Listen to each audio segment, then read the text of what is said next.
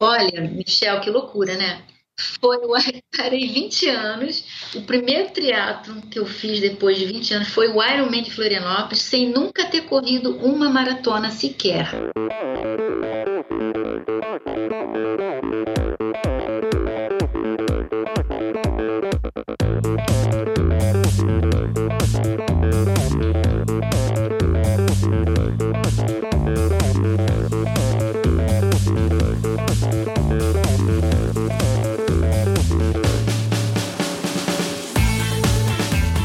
Olá pessoal, sou o Michel Bogli e este é o Endorfina Podcast. Aqui você ouve minhas conversas com triatletas, ciclistas, corredores e nadadores, pessoas interessantes que são, acima de tudo, movidas à endorfina.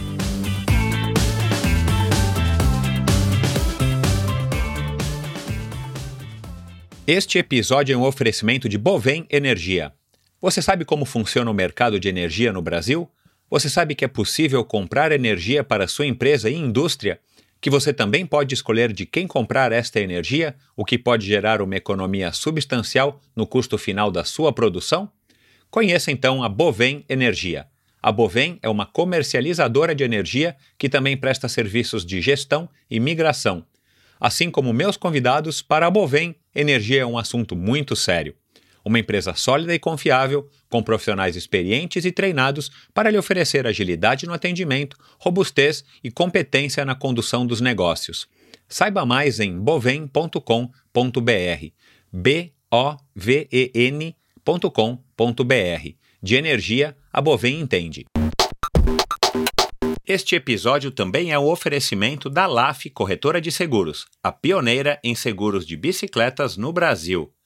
Pois é, pessoal, a LAF de volta apoiando o Endorfina, uma notícia boa para mim, mas também muito boa para vocês. Prestem atenção na, na, mensagem de agora. O crescimento do triatlon, do ciclismo e do uso da bike de uma maneira geral é algo muito legal que estamos presenciando hoje aqui no Brasil. Mas, como tudo não terás, um efeito colateral ruim desta evolução é o crescente número de roubo de bicicletas, cada vez mais frequente e mais perto da gente. Porém, já existe hoje no Brasil uma modalidade de cobertura para sua bicicleta, criada pelo meu amigo Leléo, da LAF Corretora de Seguros. Contratando um seguro com a LAF, você tem as seguintes coberturas: roubo durante o treino, roubo ou furto qualificado dentro da sua casa ou durante o transporte, seguro contra danos causados durante o transporte, reparo a danos ou substituição de peças após um acidente ou queda. Pense da seguinte maneira: Pense no seguro como um acessório para a sua bike que te trará tranquilidade e vai proteger o seu investimento. Se você contratar um seguro para a sua bicicleta hoje com a LAF, você ganha 10% de desconto no valor da sua apólice. Atenção, esta promoção é exclusiva para você, ouvinte do Endorfina, e é válida somente para as 10 primeiras pessoas que contratarem o seguro. Então, somente os 10 primeiros que contratarem o seguro é que terão o desconto exclusivo de 10%. Portanto, acesse agora o site www.lafseguros.com.br barra endorfina e solicite a sua cotação. Atenção, o desconto só é válido para esta URL que o pessoal da LAF criou para a gente. www.lafseguros, L-A-F Seguros, tudo junto, .com.br barra endorfina, tá bom? Vamos lá, pessoal, aproveitem. Este episódio é um oferecimento de Mavic. Quero dar as boas-vindas ao pessoal da Mavic, marca francesa que é pioneira no ciclismo. Em 1934, a Mavic venceu o Tour de France, equipando a bike do francês Antonin Mague com seus revolucionários aros de duralumínio, que eram muito mais leves do que existia até então. Em 1972, eles por acaso tiveram a ideia de criar o apoio neutro, que já é tradição não apenas no Tour de France, mas em outras provas clássicas do ciclismo profissional e mais recentemente do amador também, como as conhecidas de vocês L'Etape do Tour e o Haute Route.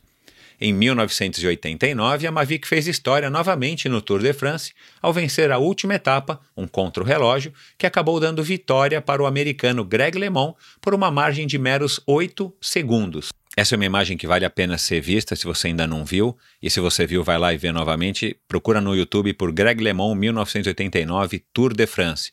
E vocês vão ver o que, que esse americano fez é, nessa última etapa aí do Tour daquele, daquele ano.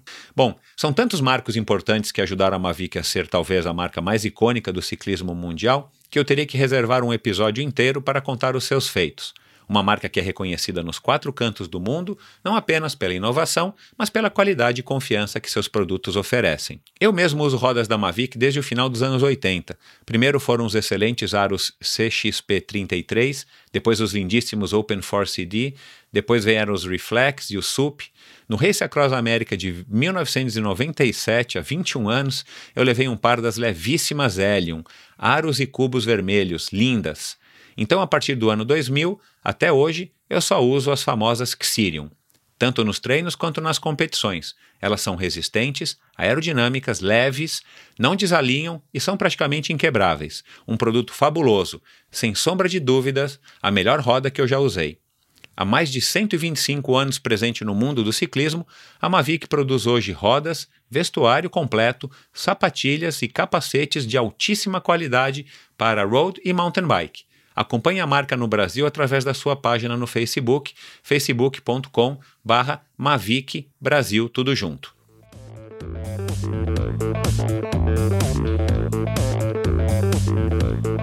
Olá pessoal, sejam muito bem-vindos a mais um episódio do Endorfina. No episódio de hoje eu recebo nada mais nada menos do que uma das melhores triatletas também do comecinho dos anos 90, final dos anos 80, começo dos anos 90.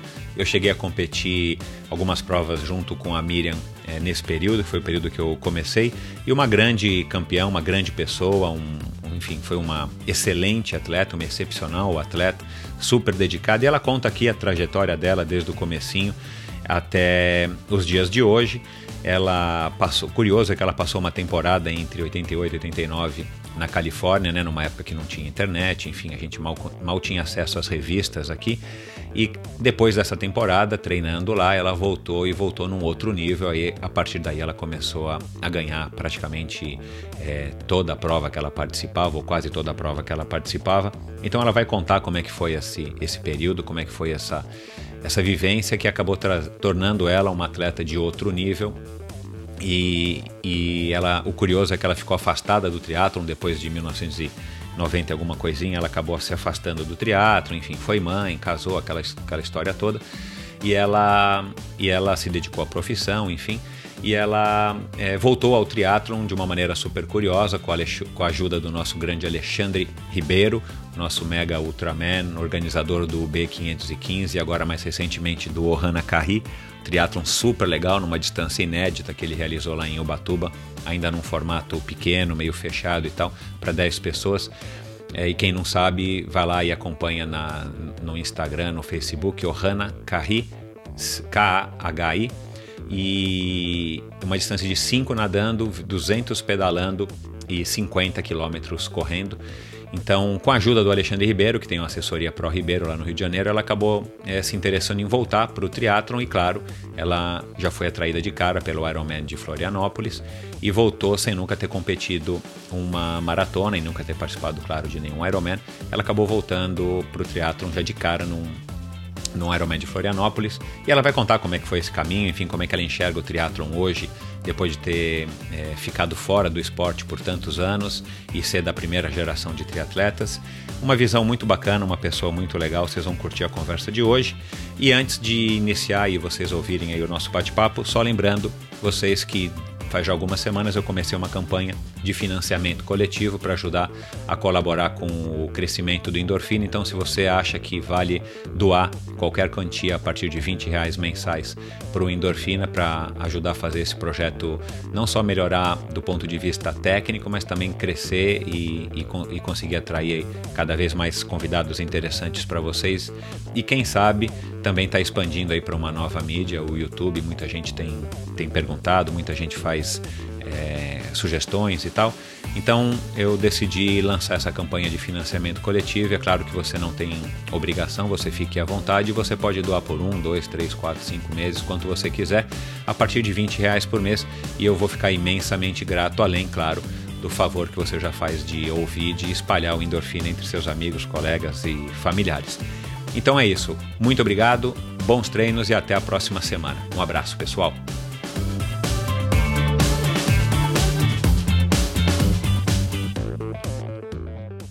A carioca Miriam Xavier Gaglianoni começou no triatlon em 1983. Foi bicampeã brasileira nas duas principais distâncias, sprint e olímpico, nos anos de 89 e 90. Numa época considerada por muitos como a época de ouro do nosso esporte, Miriam fez parte da elite, ao lado de nomes consagrados como Mônica Lucena e a jovem Fernanda Keller. Ambas já estiveram aqui no Endorfina. Então, casada com outro expoente da primeira geração de triatletas brasileiros, Beto Gaglianoni, ela viveu e curtiu o esporte que representava o mais puro estilo de vida carioca. Por volta de 1993, quando engravidou pela segunda vez, se afastou. 17 anos depois, voltou a competir, reestreando direto no Ironman de Florianópolis de 2010. Miriam, hoje aos 58 anos, continua sendo a grande campeã que foi há quase 30 anos, colecionando pódios em sua faixa etária em quase todas as competições que disputa, dos sprint triathlons até os Ironman ou mesmo nas maratonas aquáticas. Vamos conhecer hoje a história desta lenda do triatlon nacional, Miriam Xavier Gaglianoni. Olá, Miriam, seja muito bem-vinda. Oi, tudo bem, Michel? Bem-vinda. Graças a Deus eu estou podendo relembrar essa história do triatlon que está gravada na minha cabeça até hoje. Fez muito a parte da minha vida.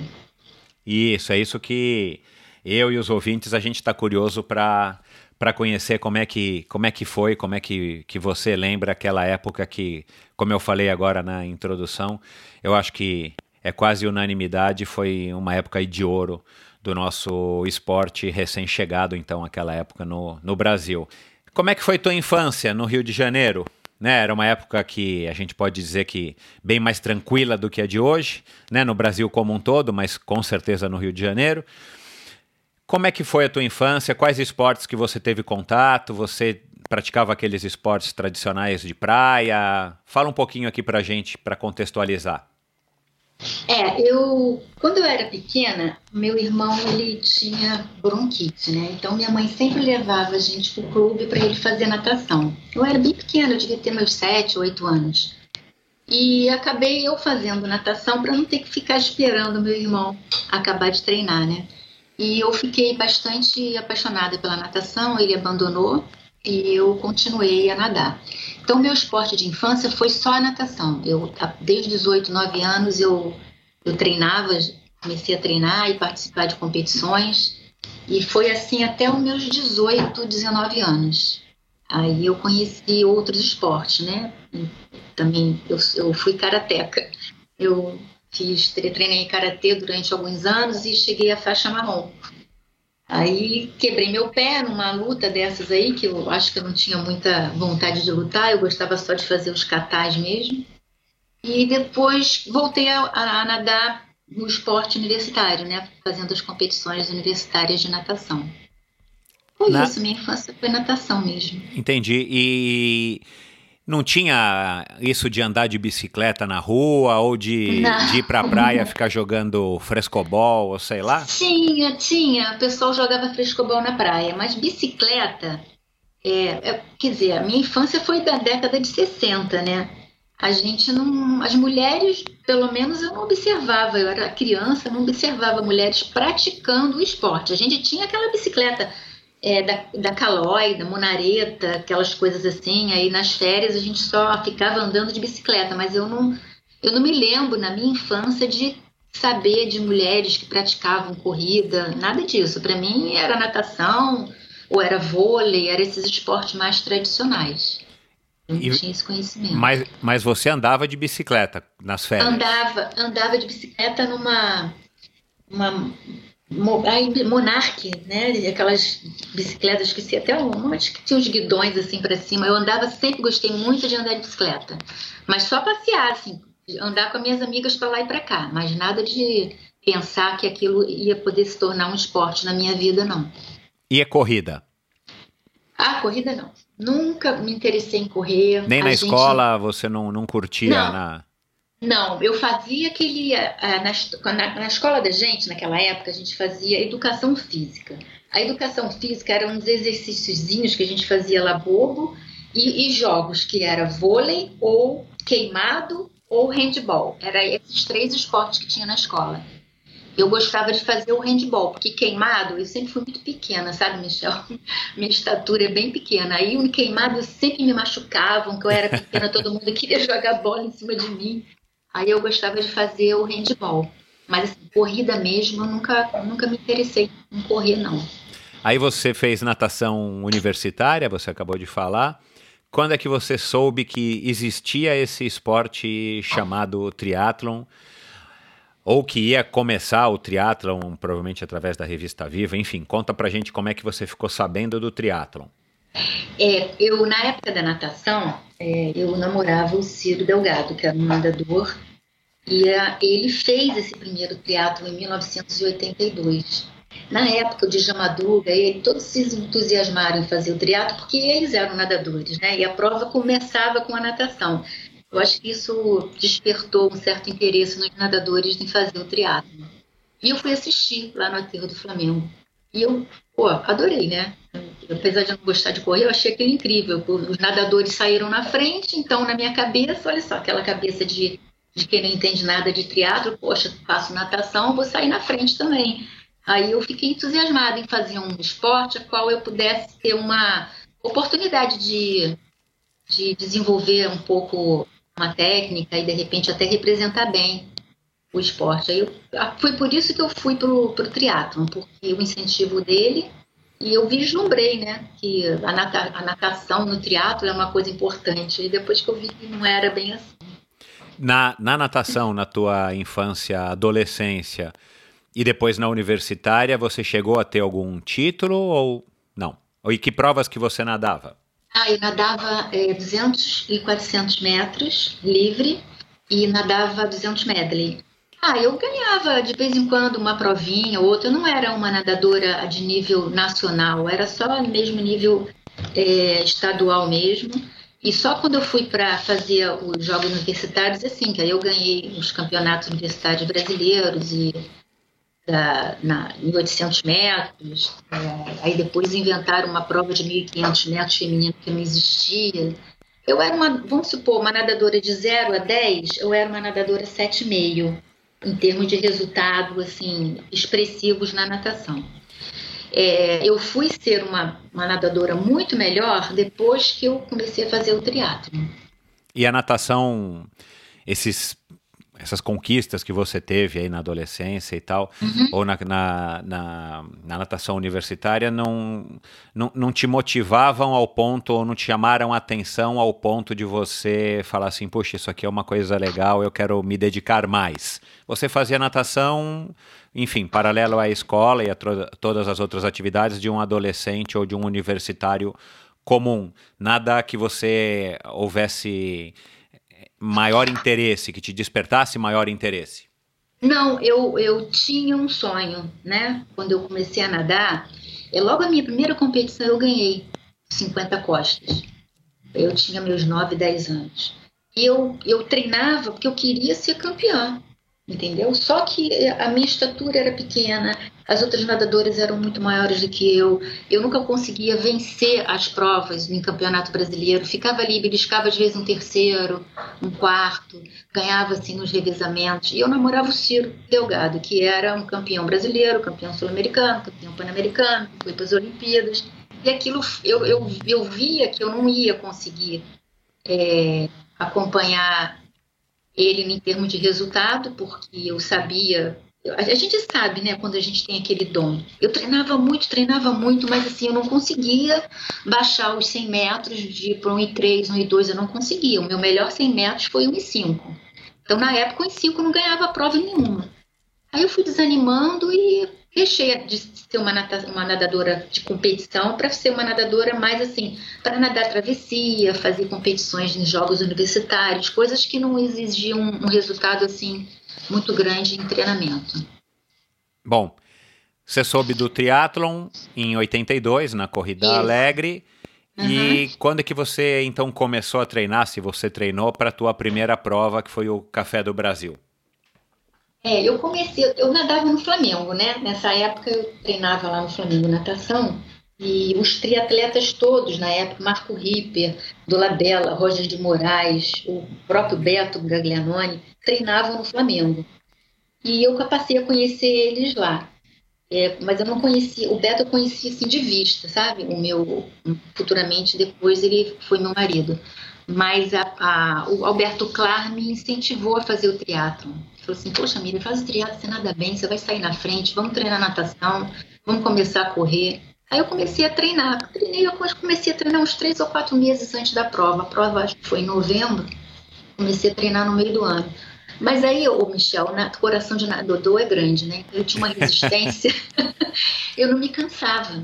Então eu comecei a treinar corrida e, cara, aquela falha na época, a gente não tinha muitas informações, eu não me preparei é, a minha estrutura, né, de ligamento, de tendão, de musculatura da perna para a corrida. E o coração da natação quebrou meu joelho. Eu treinava, sério, eu treinava muita corrida e não conseguia acompanhar assim que eu achava que eu podia, né? Eu não me cansava, começava a fazer os intervalados e um dia meu joelho apitou. E esse dia foi na véspera da prova, prova de novembro do Golden Cup. Eu estava bem na natação e pedalava bem, eu comecei a treinar com uma equipe de, de ciclismo, que era a equipe do GQA, e fui fazer a prova aí, sabendo que eu não estava preparada para a corrida, mas fui fazer e me diverti muito, gostei muito. Eu entreguei a, a natação, eu acho que eu, eu, eu, nadei junto com a Julie Moss, que era esposa da, do Mark Allen. Ela saiu da natação, eu saí logo depois, entreguei a bicicleta acho que em terceiro, e na corrida toda quase todo mundo me passou. Todo mundo me passou, acho que cheguei em décimo, décimo você lembra, na verdade, então você não participou da Corrida Alegre. Se a tua prova foi em novembro, foi realmente é. o Golden Cup, né? Porque, foi, se eu não me engano, o Corrida Alegre foi em maio. Não, você lembra das distâncias do Golden Cup? Lembro, lembro. A gente nadava é, mil, 1.800, corria, é, pedalava 60 quilômetros, ou era 54, e corria 14. Que distâncias Isso. legais. É, saía daqui da Barra, chegava lá no posto 6 de Copacabana. Legal. Mesmo, mesmo tendo essa experiência de estar tá liderando na, na natação e depois chegar, como você disse, quase em última na corrida, qual foi a, a sensação quando você cruzou a linha de chegada? Ai, Michel, não cheguei em último, não, Michel. Cheguei em décimo. Ah, você falou que todo mundo te passou? É, todo mundo assim, porque eu cheguei lá na praia de Ipanema, Leblon e Ipanema, ali entre 5 e 6. Aí quando chegou ali no último quilômetro, me passaram umas seis, assim, tudo ali na Francisco Otaviano. Uma delas foi até a Fernanda, eu me lembro muito da Fernanda nessa prova dela ela me passando na corrida. Acho que ela foi sexta, não sei. Eu sei que todo mundo me passou ali. Quando eu falo todo mundo é um exagero, mas umas seis ali me passaram praticamente todas juntas. Entendi. Uma atrás da outra, foi atropelada. Bom, mas a sensação foi de último mesmo. Um décimo, um décimo colocar, um décimo lugar na, na primeira competição de triatlo, um esporte novo, enfim, a tua primeira competição. Uhum. É, era coisa para se comemorar. Você comemorou? Você ficou feliz? Não. Fiquei arrasada, chorei pra caramba, achei que eu era horrível, não queria mais saber de fazer triatlon, aquelas coisas, né? Sei. Aí eu fui, eu fiz, fui para a mesa de cirurgia, que eu fui fazer uma artroscopia no joelho, que essa prova acabou de detonar meu joelho. Uhum. Fiquei dois anos, eu só voltei a treinar em 86, para o short triathlon do Sharp, da CIA e, e Circuito Company, isso. Aí, eu, mas nesse período que eu acabei de fazer, entre 83 e 86, eu, eu fiz ciclismo. Fiz ciclismo durante esses do, dois anos, três anos, muito forte. E fiquei, realmente fiquei muito forte no ciclismo nessa época. E me deu vontade de voltar a fazer o triatlo. Foi quando entrou o Circuito Company, teve uma série de circuitos anuais, eu acho que eram dois, duas, três, quatro provas por ano e o circuito CIA, que eram seis séries. Esse aí. E, com, e, e, e da onde que veio essa oportunidade para você se tornar ciclista? Foi na KPM também? Não, eu treinava com as pessoas da KPM porque o César Viana passava por aqui, ele era amigo do pessoal que eu treinava comigo. Eu treinava com ciclistas, que era o Geraldinho, da GPG, o Renato Estrela e o Álvaro Ferreira. Eles eram meus amigos de treino, assim, sabe? Então, sempre que passava a KPM ou a equipe do GQA na época, a gente também treinava no pelotão.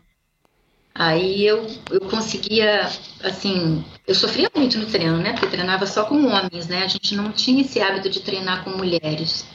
Só quem treinava comigo era a Isabel Giassoni, a única mulher que treinava comigo.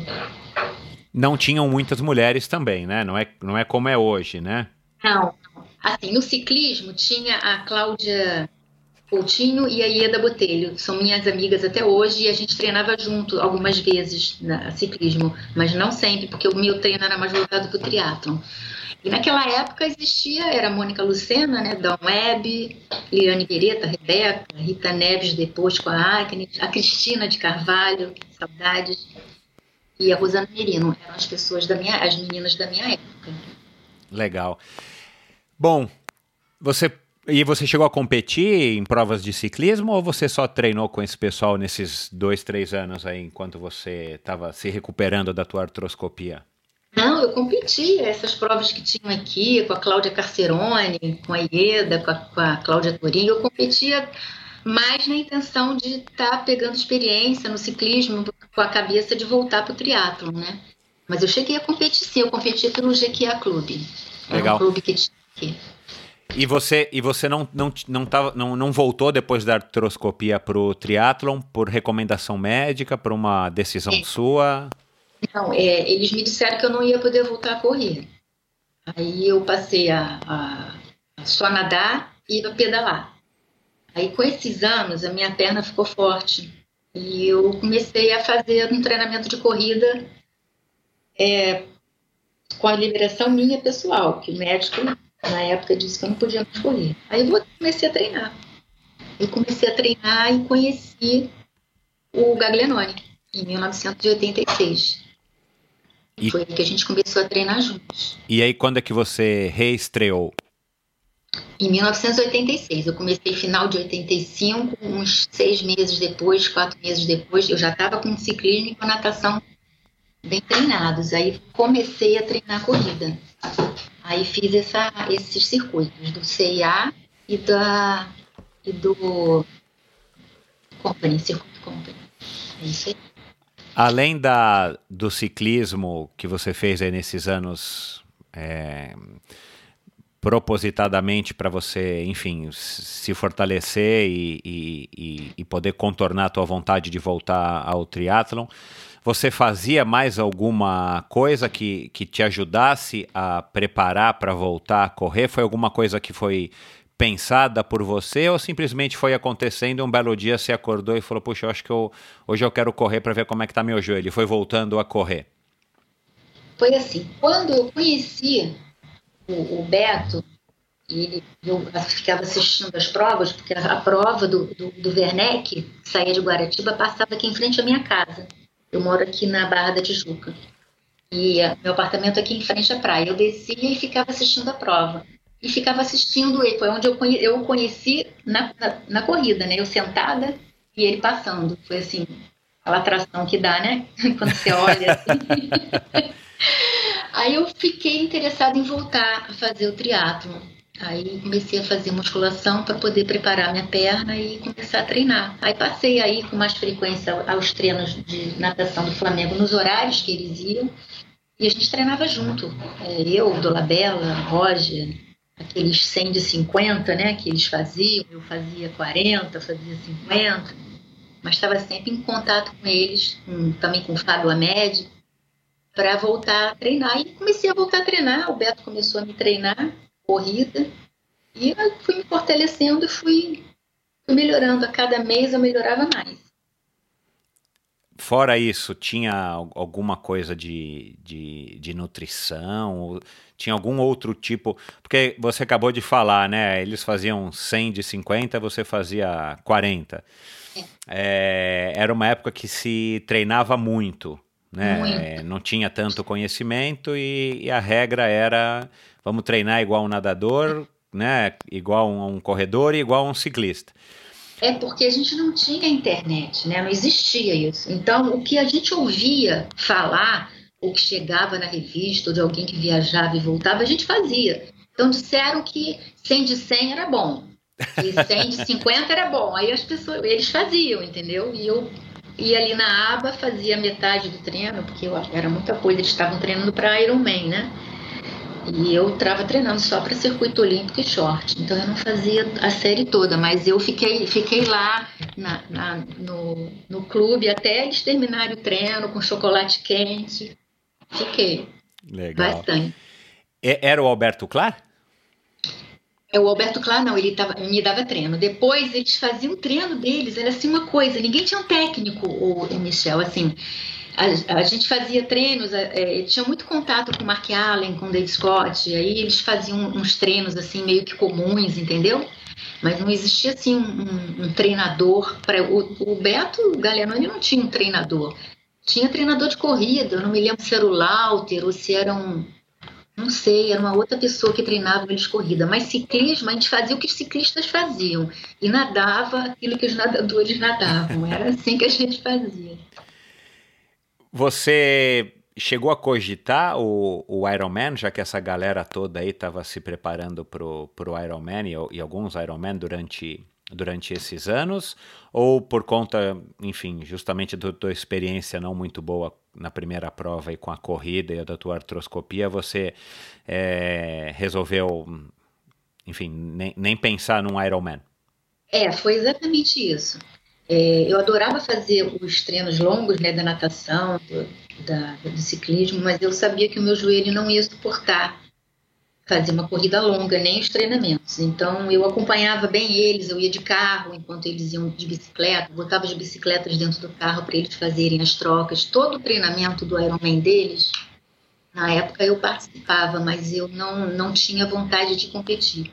Fui a três Ironmans lá em Kona acompanhar Mas só para acompanhar. Eu tinha vontade de fazer assim, utopicamente, sabe? No meu sonho mas na realidade, mesmo assim, eu não me atrevi a fazer treinamento algum de longa distância. Eu fiz uma prova de longa distância no, no Triatlo Internacional de Campinas. Eu não me lembro direito as distâncias, mas eu acho que era isso, em 1870 ou 80 quilômetros de natação e eram 16 quilômetros de corrida cross country. Eu me lembro, tinha até Shannon Delaney, eu acho que Shannon Delaney, acho que existia essa. Sim, sim né? A gente saiu da natação juntas e, fiz, e fizemos o ciclismo. Nós fizemos a troca do ciclismo para a corrida juntas. Saímos para correr quase de mão dada. Uma prova longa, né? Ali eu já não tinha mais problemas no meu joelho, mas eu quebrei na corrida. Acho que eu cheguei em quinto no geral. Quebrei na corrida.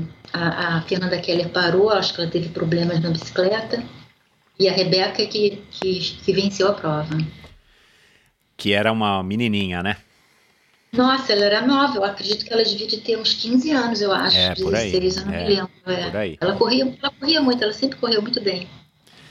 Você, aí em 89, 90, né, ainda como eu falei aqui na uhum. abertura, você começou a ganhar um monte de provas. Uh, o que, que você estava fazendo? O, que, que, o que, que começou a te dar essa vantagem perante as tuas concorrentes? Bom, o que, que aconteceu, Michel? Assim, aqui no Brasil, assim, eu, eu saía sempre na natação na frente. Então, assim, a gente fica com o limite da gente meio restrito, né? Achando que a gente nada bem, achando que a gente pedala bem. E o Beto mesmo falou para mim, para você melhorar, você tem que procurar correr com pessoas melhores do que você. Não que aqui não tivesse pessoas, mas não tinha quantidade de mulheres é, é, assim, boas na época, né? Tinha assim cinco, seis e às vezes não participavam todas da mesma competição e a gente não treinava junto, Michel. As mulheres não treinavam juntos. A Fernanda morava em Niterói, a Liane morava em São Paulo e a Rebeca, a Rita, a Agnes não treinavam comigo. Ninguém treinava comigo. Então eu treinava com os meninos. Então eu falei assim, então eu vou passar uma, um tempo nos Estados Unidos e vou começar a correr lá para ver se eu ganho um pouquinho mais de experiência e amplia um pouco a minha performance, porque você acaba se estacionando, né? Você nada ali, nadava ali para 1.500 metros para 19, 20. Pô, tem que melhorar, mas para mim aqui já estava bom, que ninguém nadava na época para isso. Então eu fui correr umas provas lá fora, na Califórnia, fiquei na casa de um amigo, do Johnny, e lá eu vi que o buraco era mais embaixo, né? Pra você ver, a primeira prova que eu corri lá, eu acho que eu saí da natação em décimo, décimo segundo, nem sei. Nada, nada e... como, nada como, enfim, viajar e dar as caras para você Sim. poder se situar, né? Com certeza. Então ali caiu assim, foi assim uma ilusão achar que aqui eu era boa em alguma coisa, né? Lá eu vi que caramba, como eu tô muito, muito atrás. Aí treinei lá. Quando eu voltei dessa viagem, é, eu voltei outra pessoa. Eu não sei se é, eu encarei as competições com mais seriedade, é, sem subestimar, entendeu? E, e, e, me doei mais nos treinos, eu evolui demais na corrida, Michel.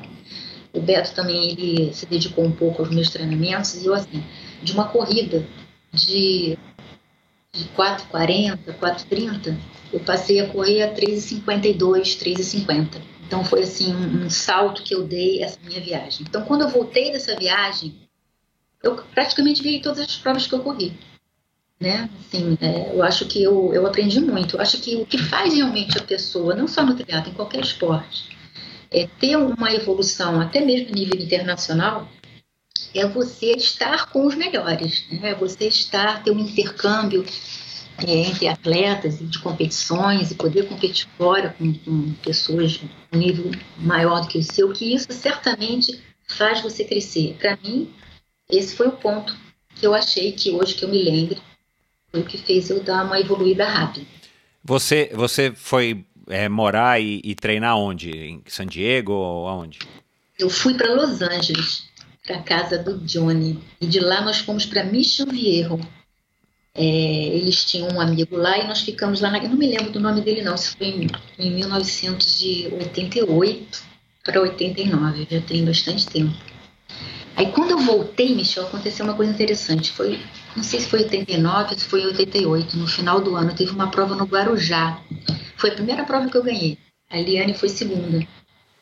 A gente fez o ciclismo juntas.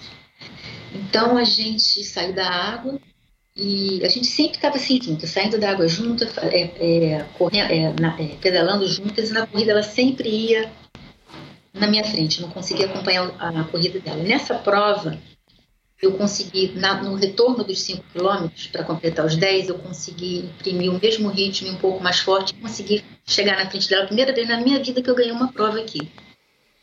E nós fomos desclassificadas, nós duas. Aí fiquei com muita raiva. Isso, isso.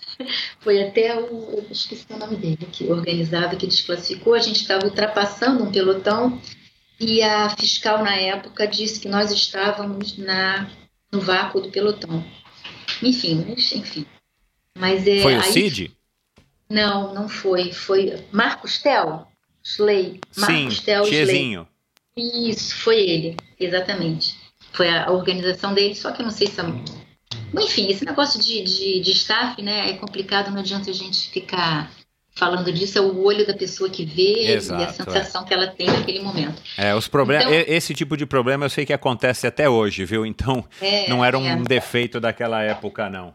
Não, acredito que não. Hoje, hoje ah, porque isso é muito do, do, atleta, né? Eu acho que o atleta tem que saber quais são as regras e tem que obedecer as regras. Só que às vezes a gente obedece e não é, e não é lido, né? A pessoa leu diferente o, o, o, que ela viu, mas não teve problema não. Eu estou querendo me lembrar dessa prova, que foi a primeira prova que eu vi que eu, eu tive resultado com a viagem. A minha corrida, ela, ela superou. Né? Não foi, acho que não foi nem só o treinamento, foi a maneira com que eu encarei o adversário. A Liane, quando a gente, a gente é amiga até hoje, a gente quando é, corria a prova junto e a gente saía para correr, eu já sabia que ela ia me ganhar, que eu não ia correr com ela. Isso foram várias provas assim. Só que quando eu voltei de viagem, nesta prova, eu acho que eu vim é, com a cabeça diferente. Eu falei assim: eu vou tentar até onde eu não conseguir mais, mas eu não vou sair do pé dela. E foi o que eu fiz nos primeiros cinco quilômetros. Só que o que aconteceu? Eu acho que ela não esperava isso, né? Porque a gente estava acostumado sempre a sair juntas e ela ir embora. Eu acho que ali aconteceu o inverso. Ela não esperava que eu conseguisse ir junto dela. Eu estava morrendo, Michel. Eu estava assim, quase que querendo parar. Mas quando eu vi que ela ficou para trás, alguma coisa em mim mexeu e eu acho que ali eu cresci na corrida. Assim, foi mais a, a parte emocional mesmo. Foi, gostei muito, foi bem bacana. Mesmo tendo sido desclassificada, foi uma prova que eu me lembro dela até hoje. Você, você acha que. Você acha não? Como é que eram os treinos lá nos Estados Unidos? Quanto tempo você ficou lá? Desculpa, três meses? É, eu fiquei de três para quatro. É. Com, os, os, treinos mudaram, mudavam, mudaram muito quando você estava lá junto com o Beto em Mission Viejo? Não, Ou... eu não fui com o Beto, não, eu fui sozinha. Ah, entendi. Eu achei que você tivesse ido com o Beto para lá. Mas enfim, os treinos eram muito diferentes é, do que os treinos que vocês estavam fazendo aqui? Ou eram mais ou menos os mesmos e você acha que foi mais uma questão de, de atitude é, que fez você voltar para o Brasil e, e acabar aí, se tornando campeã brasileira aí nos, outros nos próximos dois anos? Eu acho que foi questão de atitude. O, o treino de natação é, eu achei até um pouco mais fraco que o nosso daqui. É, o treino de ciclismo é, a, era forte, porque os pelotes né, eram fortes também, mas só que a o meu ciclismo aqui era. Eu treinava com esse grupo muito forte, éramos só três, mas eles me descascavam no treino. E a corrida eu treinava lá praticamente sozinha, porque as meninas corriam muito e não tinha corrida delas. Mas eu acho que eu mudei, foi a atitude mesmo. E ampliei um pouco.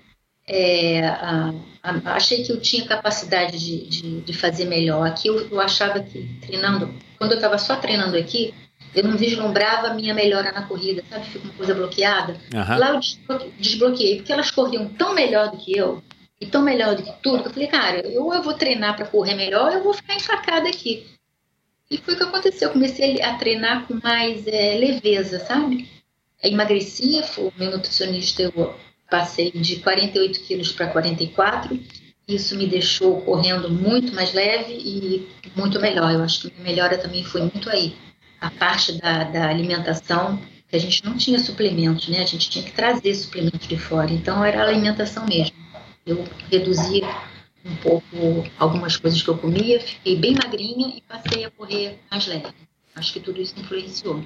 Nessa época, você já estava formada ou estava se formando, né? Você se formou em comunicação social.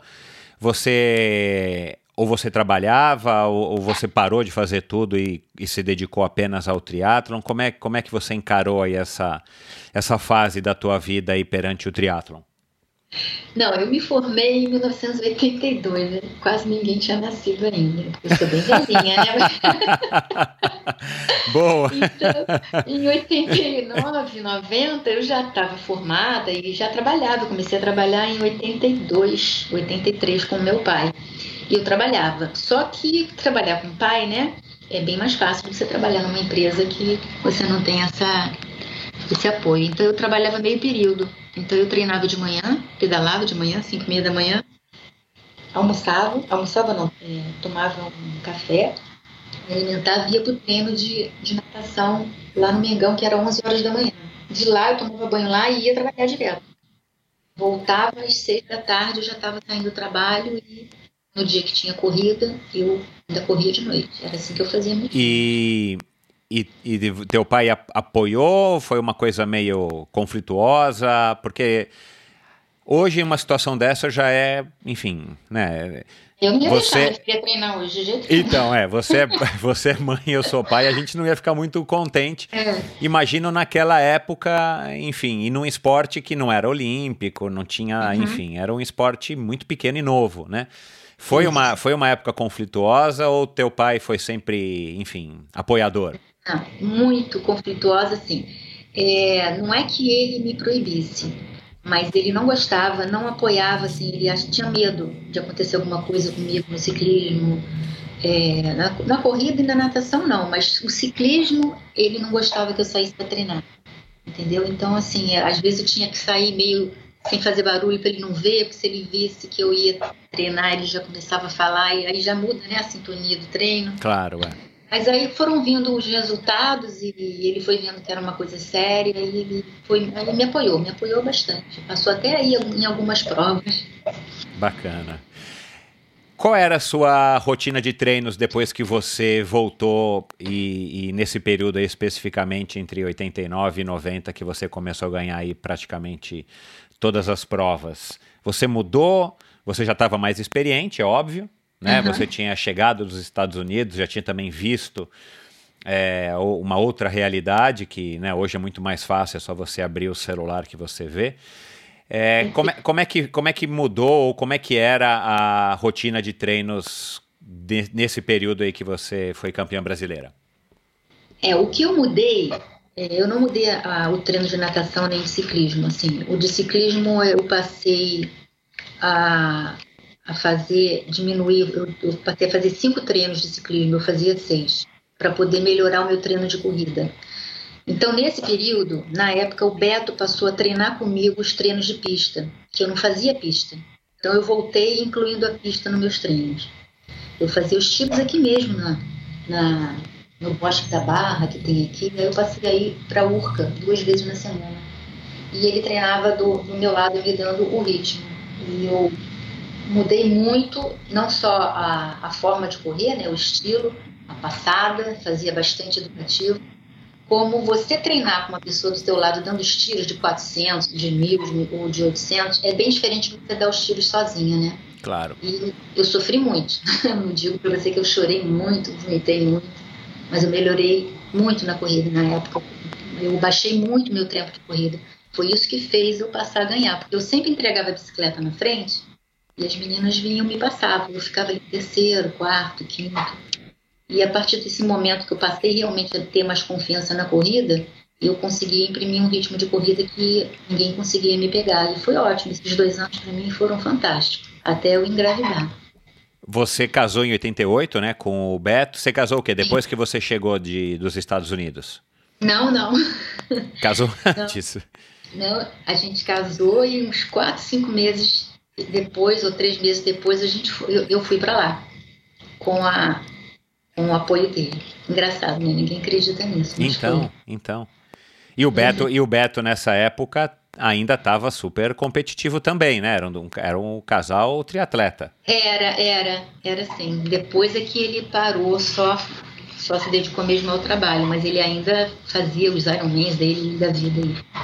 Era um casal mesmo que estava sempre nas competições. Isso, eu lembro, lembro exatamente disso. Bom, tinha algum treino, principalmente de, de corrida, então, que, que você considerava assim que era uma vitória você fazer? Dá um exemplo aqui, tem muita gente que pergunta sobre como é que eram os treinos aí naquela época, os treinos da, dos campeões. Tinha algum treino, vai, não precisa nem ser só na, na corrida, um treino de natação ou de ciclismo que você fazia que te dava orgulho que, e que te dava essa sensação de que, puxa, eu tô me sentindo bem preparada.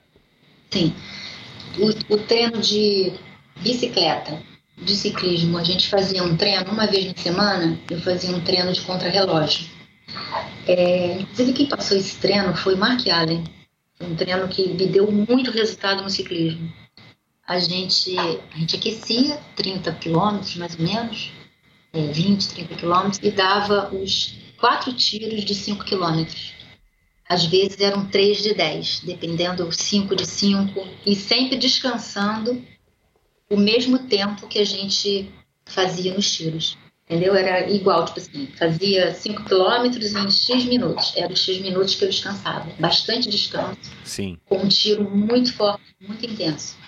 De chegar mesmo para sem ar, mesmo sem forças para fazer o, o, tiro seguinte. Não, não importava aquela teoria de ah, guarda para o final não existia. O, a, a, o treinamento era você se dar naquele momento, naquele tiro. Depois descansava, aí o segundo tiro era um outro momento, entendeu? E, e esse, esse, tipo de, de, de, treinamento fez evoluir. Na época a gente não tinha provas de vácuo, né? Era tudo contra relógio mesmo. Isso, é. Não existia. Hoje em dia as provas no vácuo, e as que não são no vácuo também tem vácuo, uma coisa assim diferente. Mas a gente tinha que treinar mesmo com cara no vento e fazer muita força. E esse, esse treinamento me deu, me, me, fez evoluir bastante. Na natação eu também me lembro que a gente tinha uma série de 10 de 200, muito intensa. Eram 10 de 200 que a gente fazia descansando 15 segundos. E você e, sempre treinando com os garotos? Sempre, sempre treinando. No ciclismo eu treinava com os ciclistas e a natação eu treinava com, com os meninos. É, às vezes eles faziam treinos diferentes, mas a gente sempre na piscina, sempre pegando assim um ritmo, né? Eu treinava muito com o Fábio Amed. O Fábio Amed é meu companheiro masculino de prêmio. Que o Dolabella e o Roger, eles faziam um treino mais, mais forte, né? Às vezes eu não conseguia acompanhar o intervalo, não. Aquelas séries de 100 a cada 30, nossa, eu chegava vesga, não dava. e na corrida, você chegou a, você chegou a correr bem, assim, você achou que você chegou a correr bem? Quanto que você evoluiu na tua corrida por conta dessa, dessa tua experiência lá fora e óbvio, né, cada, cada mês, a cada sessão de treinamento você está mais experiente. É, eu evolui, olha só, no, no, no, Olímpico, nos 10 quilômetros, eu, eu fazia 45, 44. Quando eu voltei, eu já conseguia baixar de 40, 39 alto, nunca baixei de 39 alto, e 40. Era meu, eu estava variável entre 39 e 41, era a minha corrida, que para mim era boa. Não era boa na época, porque a Rebeca corria para caramba, ela corria para 37 na época mas o meu ciclismo era muito superior ao dela e ela não conseguia me passar e fazia com que eu ganhasse as provas. Mas eu saí assim de um 45 com 40. E na prova de, do circuito sprint, eu passei a correr para 18 e alto. E antigamente eu corria para 22, né, 21. Então eu acho que eu evolui bastante. Foi questão não só da mudança de treinamento, né, mas de, da dieta que eu fiz. E fiquei magrinha e foi muito mais fácil de correr a 3,50, muito mais fácil. Você, você tem o quê? 1,59m, 1,60m? Ah, 1,57m, Quase, errei por 3. é, e hoje eu tô bem, bem acima do meu peso, preciso perder bastante peso ainda. Mas enfim, a idade vai chegando, né? Exato, vai ficando cada vez mais complicado. É, é, mais complicado, outras prioridades, tem os hormônios, essas coisas. Claro. Você chegou à medalha de bronze no Pan-Americano de San Andrés em 89, né? Que foi um super resultado, né? É, isso aí eu fui medalha de prata. A Fernanda ganhou. Ah, legal. E eu fui de prata. De bronze foi em 88. Ah, 88. entendi. Foi bronze em 88 e prata em 89. Isso, isso. Aí foi ótimo essa prova. Foi... Ela aventa muito, né? Para mim foi bom porque o ciclismo era mais difícil. Aí veio a Fernanda, que ela corre muito, né? E me passou na corrida para variar. eu não deu, não. Ela chegou, acho que um minuto e pouco na minha frente. Não sei, tem uma revista aí que tem essa prova. Até saímos, assim, uma página inteira da Triatlo. Como é que é o nome daquela revista do Triatlo? Trisport, né? Trisport, é isso. É a de lá, é. É, tri, é a Trisport? Não, é, não. A, a Trisport é, é daqui, acho que não existia. É, ou, era, ou era no jornalzinho do Cid, o triatleta? Não, é, essa, essa revista veio para mim dos Estados Unidos. A Isabel, minha amiga, estava na Califórnia, morando lá, e ela mandou. Aí essa prova de San Andreas, página inteira, uma foto enorme, minha da, da Fernanda Keller, na Triatlete. Ah, na Triatlete, é, americana, Isso, é. claro. Existe é. até hoje, é. Existe até hoje. Então foi assim, foram duas páginas de reportagem, uma página era a foto de nós duas. Muito legal. Fiquei Você muito tem essa, essa, esse recorte? Ah, manda, manda aqui, manda aqui depois para eu publicar no, no Endorfina. Tá bom. Tá bom, eu mando sim. Você chegou aí para o Mundial de, de Avignon em 89, né? O primeiro é. Mundial? Eu, eu fiz as seletivas e machuquei meu pé. Eu fui atropelada na prainha, descendo a prainha, uma moto derrapou e eu caí lá embaixo. Aí eu quebrei o meu pé, assim, meu osso na lateral. Aí eu fiquei fora. Eu só fiz duas seletivas e não consegui mais correr e não fui, fiquei de fora. Eu fui a de Orlando. De Orlando eu fui, eu fui, eram quatro seletivas e eu fiz as quatro e, e fui para Mundial, onde eu descobri que estava grávida lá na prova. Ah, você descobriu em, em Orlando, viajando para o Mundial, é. que você estava grávida da sua primeira filha, então? Isso, porque eu estava aqui treinando, fiz as seletivas todas, eu ganhei três seletivas perdi uma de São Paulo para a irmã da Flávia Beretta.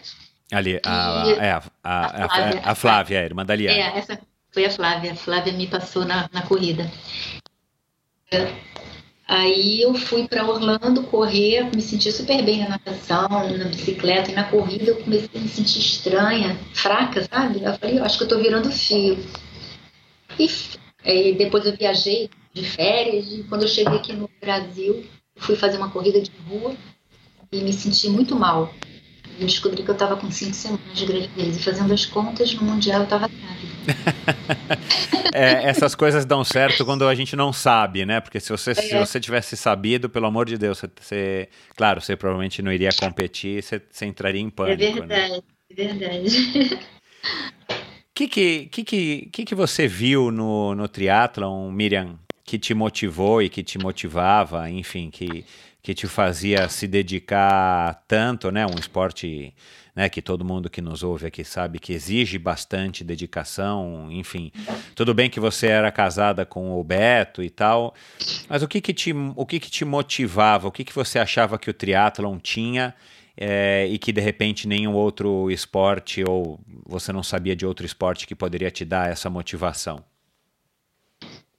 Michel, assim, eu, eu não sei exatamente. Eu, eu sou aquariana, né? E a gente é meio instável, né? A gente não fica, não gosta de fazer a mesma coisa sempre, né? Tá sempre mudando. Eu acho que foi isso, essa, esse desafio de fazer três esportes. É, na época, eu não sei se você se lembra, mas a energia do, das provas de triatlo eram muito boas, né? As pessoas eram todas amigas, a gente é, nas provas a gente se e, e, as viagens eram divertidas. Eu acho que eu gostava do triatlo era isso, essa atmosfera assim, meio contagiante, sabe? Eu, eu, aquela ansiedade da prova, de saber do resultado, eram três esportes juntos, né? Aquela é, ficava sempre uma dúvida, o que, que mecânica na prova, né? Que era bicicleta. E essa sensação assim, eu, eu, eu gostava. Não sei se era isso que me motivava, mas é, eu achava um esporte bem intrigante. Era um esporte muito pequeno, né? Se hoje ele cresceu, ainda é pequeno, mas cresceu, mas naquela uhum. época era minúsculo, né? Então a gente, a gente realmente se todos se conheciam, era uma praticamente uma, uma irmandade e, e, eu concordo com você que foi uma época maravilhosa, né? Eu não posso dizer exatamente qual é a sensação e como é que está hoje e eu vou querer agora ouvir de você isso, né? Que já que você continua agora participando, mas realmente foi uma época de ouro aí do, do esporte, não sou eu só que acho isso, muitos dos meus convidados é, que passaram por aqui dessa época é, uhum. disseram a mesma coisa. Enfim, aí você engravidou da segunda filha em 93 e aí você resolveu parar. Parei, parei mesmo. Fiquei acho que uns 20, mais de 20 anos sem sem contato. Contato, assim, só de notícias. Eu evitava assistir as provas, porque me dava vontade de fazer, ficava meio deprimida. Mas eu fiquei fora mesmo. Aí fiz ginástica, corria de vez em quando, nadava, passei a nadar master, né? Começou a ter essas competições de master, de piscina. Aí fui para brasileiro, aquelas coisas que a gente faz quando nada mais. Travessias. Agora, por que, que você não voltou depois de, de algum tempo, como quando você fez com a sua primeira filha? eu fiquei com medo de, de, pedalar e sofri algum acidente. Na verdade, eu fiquei com medo. Uhum. Né? É, aí eu fiquei assim, ah, eu vou fazer só os esportes mesmo mais seguros. Eu não queria mesmo competir, porque eu estava me dedicando mesmo às meninas e ao trabalho. Eu não ia ter tempo para competir, para ter o resultado que eu queria. É aquela coisa quando você para no auge, né? Sim. Aí, eu não, não queria. E, e você, durante esses anos, é, qual é o nome da tua filha mais velha? É Nathalie. Nathalie é médica, minha mais velha. Bacana, parabéns. Você, você lidou bem aí com a maternidade, com esses anos competindo e sendo, e sendo, vai, quase que uma triatleta profissional, né? É, uhum. Foi para você uma, uma história tranquila, com o apoio do Beto? Como é que foi também essa, que é uma questão que, que, que preocupa e divide né, muitas opiniões aí entre as mulheres, né? Não, é assim, é, ele, ele me deu força o tempo inteiro. Até quando eu parei, ele achava que eu não devia de parar. E assim, o difícil é você treinar, né? A gente se separou e tudo mais, mas o difícil é você se, é, treinar com, quando o companheiro não é atleta ou não é triatleta. Fica complicado você fazer os treinamentos, ainda mais para Ironman, né? Eu acho bem difícil essas meninas e até mesmo os homens que têm as esposas que não são atletas, acho que fica complicado. passar o dia inteiro treinando, né?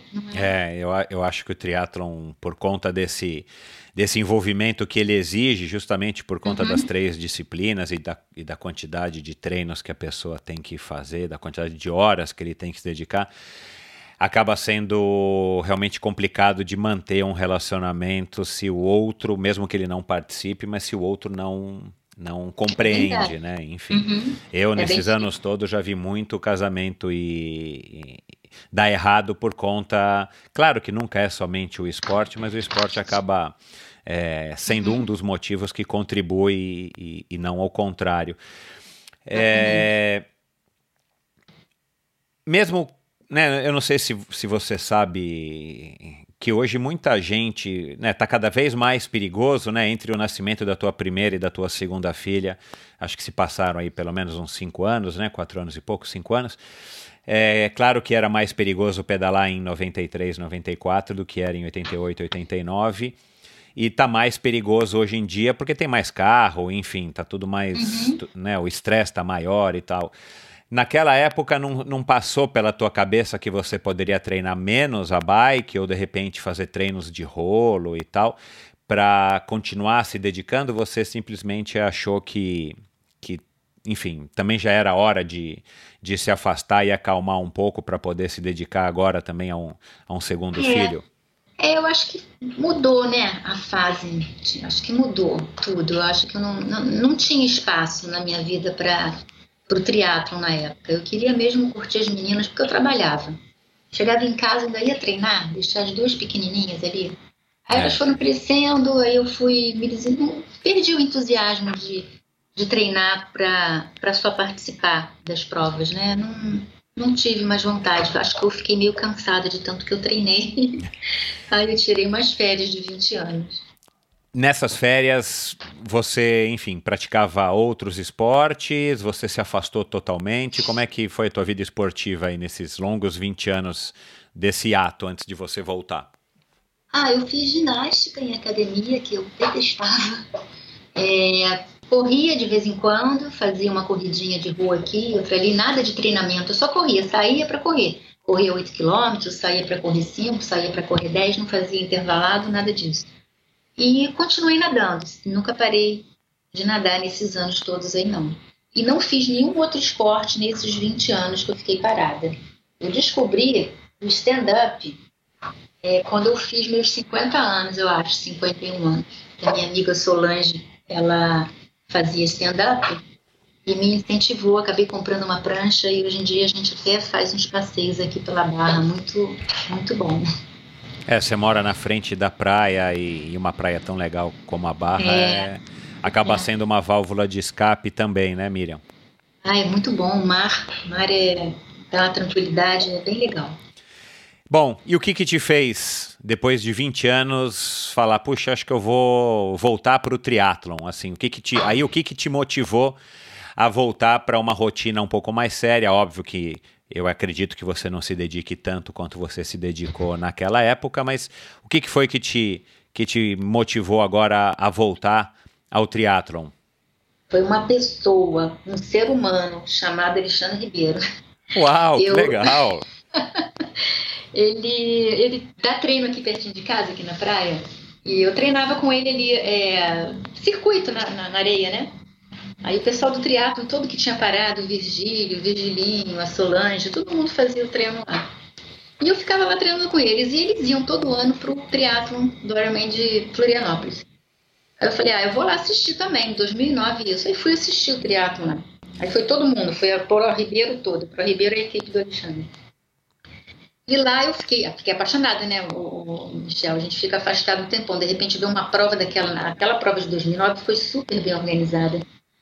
É, aí eu fui assistir a, a meus amigos que estavam correndo, a Suzana, o a Virgília, sou muito correndo a prova, eu fui assistir e fiquei empolgada, achei bacana, mas eu não vou fazer triatlo de Ironman, meu joelho vai detonar.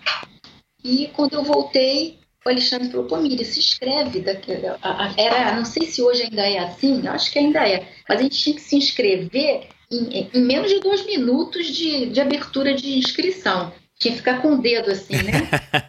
é, Ai, não, não, não é mais assim ou não está assim, mas tá bem rápido. As bem inscrições, rápido, é, né? as inscrições se esgotam, as pessoas acabaram, enfim. A gente fala disso daqui a pouco, mas o triatlo é. virou essa, essa loucura aí. O Ironman, né, virou essa loucura é. de que todo mundo quer, quer participar.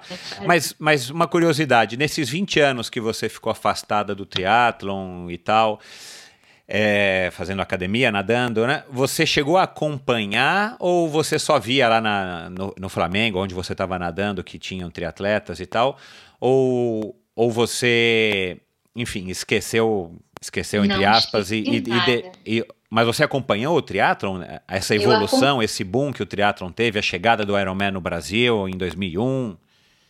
Acompanhei em 2001 muito, muito pouco, mas, eu, mas quando foi assim, 2005, 2006, eu voltei a, a perceber mais o triatlo, olhar os resultados, olhar o número de provas, né, e vi que a coisa estava começando a virar uma moda também, né, não só um esporte, mas acho que foi um esporte que cresceu por modismo também. Mas é, eu vi, evoluiu bastante, muita mulher correndo, muito bacana, como, como as baterias de mulheres passam a ser assim, uma coisa maior, né, mais legal. Fiquei muito feliz com, com a quantidade, o volume de mulheres nas provas agora.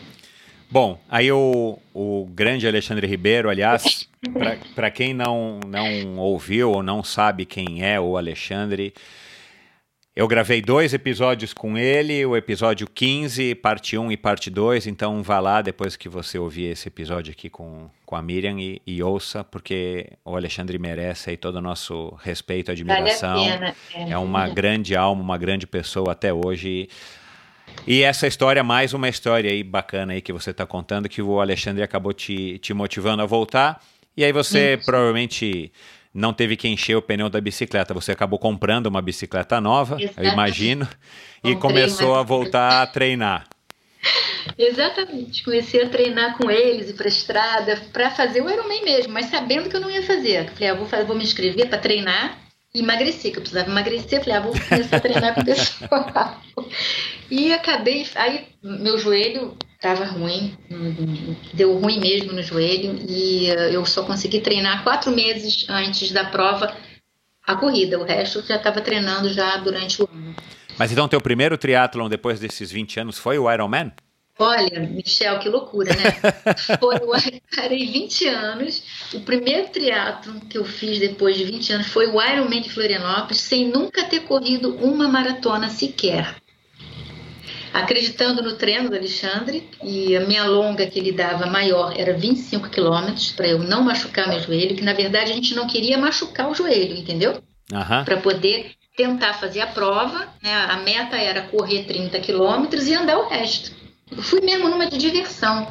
Pô, vamos fazer, tirar um dia para fazer o que eu gosto. Era assim que o Alexandre fez a minha cabeça para eu tirar a pressão, e foi assim uma prova assim maravilhosa. Nadei super bem, pedalei ali com tranquilidade para poder correr, né? Pedalei acho que em seis horas, não me lembro quanto é que foi. Saí para correr os 42 sem nunca ter corrido. Você acredita, Michel, que eu corri os 42 sem parar? Parava assim, nas, é, nas áreas de transições, né? Tem de 3 em 3 quilômetros, tem Isso. de transição não, de de hidratação, abastecimento. Aí eu caminhava nessa, nessas áreas assim, de, de, abastecimento e voltava a correr. Fui correr tranquilamente, completei minha prova, fiz lá 12 horas e 47. No máximo fazia abaixo de 13 horas, que eu não esperava fazer nem 13 horas. E no final acabei ganhando o terceiro lugar. Fiquei super feliz, super empolgada. Falei, ah, acho que eu vou fazer isso just for fun. Aí fui, voltei a fazer triatlo, corri as provinhas sem treinar o que eu treinava, acho que eu treino treinava aqui 30% do que eu treinava.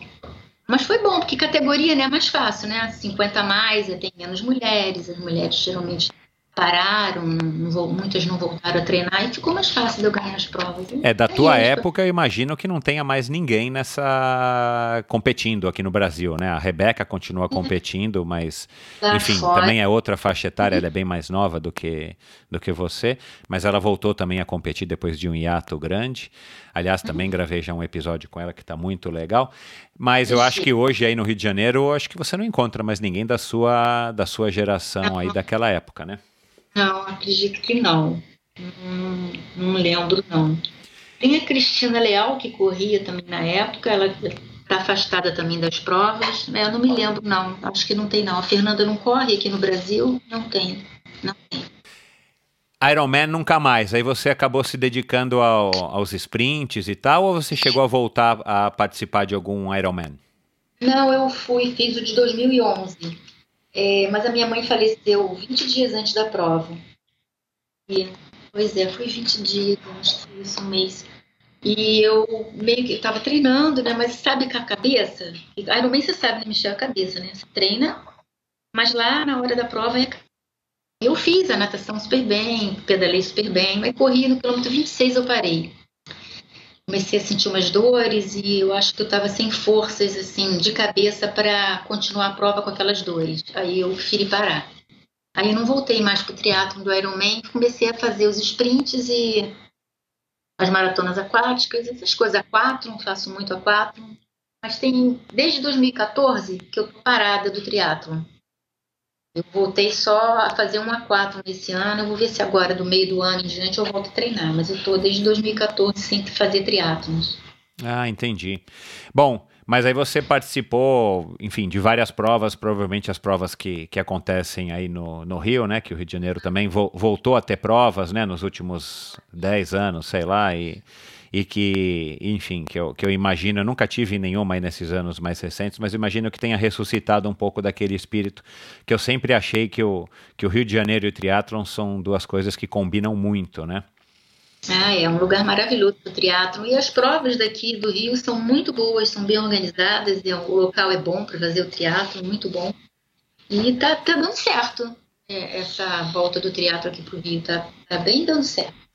Bacana, é, é bom ouvir isso.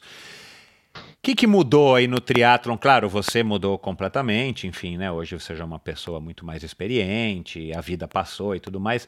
Mas o que, que você sente aí? Você, você elogiou a, a, a atmosfera do, do triatlon naquela época, que você acha que era o que te, o que te motivava, o que te, o que te dava essa vontade de continuar é, competindo. Como é que você vê o triatlon hoje, aí depois de tantos anos afastada, né? Enfim. Olha, Michel, assim, é, as provas elas estão muito diferentes, assim, a organização é, é impecável, assim, tá tudo muito bonito, né? Os pórticos, a estrutura da prova, é, a gente tinha muito pouco recurso na época, né? Agora você vai numa prova aqui, parece que está numa prova é, internacional mesmo, área de transição, tudo organizado, tudo bacana. Mas assim, eu acho que o espírito assim do, do triatleta de hoje, de, não estou falando de todos, tá? Mas da maioria é mais uma festa, assim. Eles não, não, não tem assim, o, eu acho que não existe aquele amor que a gente tinha. Não sei se eu estou meio meio velha, meio nostálgica, mas a gente gostava do teatro e das pessoas com amor mesmo, sabe? Então a gente corria do jeito que dava para correr. Se você tivesse uma bicicleta boa, você corria. Se você não tivesse uma bicicleta boa, você não corria. Hoje em dia, você vai assistir as provas, é um desfile, Michel, assim, a meia combina com a fita da cabeça, com, nos treinamentos. É uma coisa assim que, para mim, é que eu vejo assim, tem muita preocupação muito com o visual. E para isso as pessoas elas querem um resultado rápido e você vê uma transformação assim no corpo das pessoas assim muito rápida. Você vê que aquilo não é só treinamento. Eu fico meio assustada, sabe? Eu acho bem diferente da minha época. Agora fico muito feliz assim com a quantidade de mulheres, né? E agora você vai nas provas, tem muita mulher fazendo prova. E é lindo, né? Porque elas são lindas, né? A roupa é diferente. A mulher tem uma bicicletinha mais feminina, dá um arzinho bem mais legal assim nas provas. Isso eu estou gostando, de ter mais mulheres nas provas do que tinha antigamente. Você acha que, que isso. Enfim, a minha, a minha opinião é que isso tem a ver com o crescimento, né? com, com a popularização, que tem o lado bom de trazer mais gente, muito mais mulheres, o que eu também acho fabuloso. Né? Aqui em São Paulo, é, você vê uma quantidade enorme de, de mulheres pedalando, nadando, correndo, enfim. É, na USP, né, que é o maior centro de treinamento aqui de São Paulo, eu acredito que tenha manhãs ali que talvez tenha mais mulheres do que homens pedalando, o que é muito bacana, né? Na, na tua época, na nossa época, tinham pouquíssimas mulheres, a gente conhecia todas e ponto. É, mas faz parte da evolução. E claro, com o advento aí das redes sociais e da internet, todo mundo sabe mais o que tem, o que não tem. Na nossa época, para você né, receber um clipe, para você instalar na sua bicicleta quando lançaram o clipe em 88, 89 era você tinha que pedir para alguém trazer. Hoje em dia já tem lojas no Brasil, enfim, você fica descobrindo, uh, você sabe das coisas no mesmo dia que elas estão acontecendo em qualquer parte do mundo. E aí, claro, eu acho que isso acaba é, também criando um pouco dessa, dessa noção de que para ser um triatleta, para participar de triatlon, você tenha que ter todo esse equipamento que acaba aí no lado ruim atrapalhando, porque muita gente fala, bom, eu não tenho dinheiro para gastar 50 mil reais numa bicicleta ou 20 mil reais numa bicicleta, então melhor eu não, não fazer o triatlon porque eu não vou conseguir. Na verdade, qualquer um consegue fazer com qualquer bicicleta que seja, como você falou. Mas você acha que o, que, que, que, o, que o triatleta ele ficou menos sério? Você acha que, que, que é mais isso que você disse mesmo, uma festa? Ou porque tem muito mais gente fazendo, tem muito mais gente participando, tem muito mais gente amadora, óbvio, muito mais gente que está lá para, enfim, para curtir a, a, a, vida de triatlon, a, a, atmosfera do esporte e realizar os seus desejos pessoais, do que na nossa época que as pessoas tinham muita gente, entre aspas, amadora ou né, participando por participar, mas tinha menos gente do que tinha hoje. Né?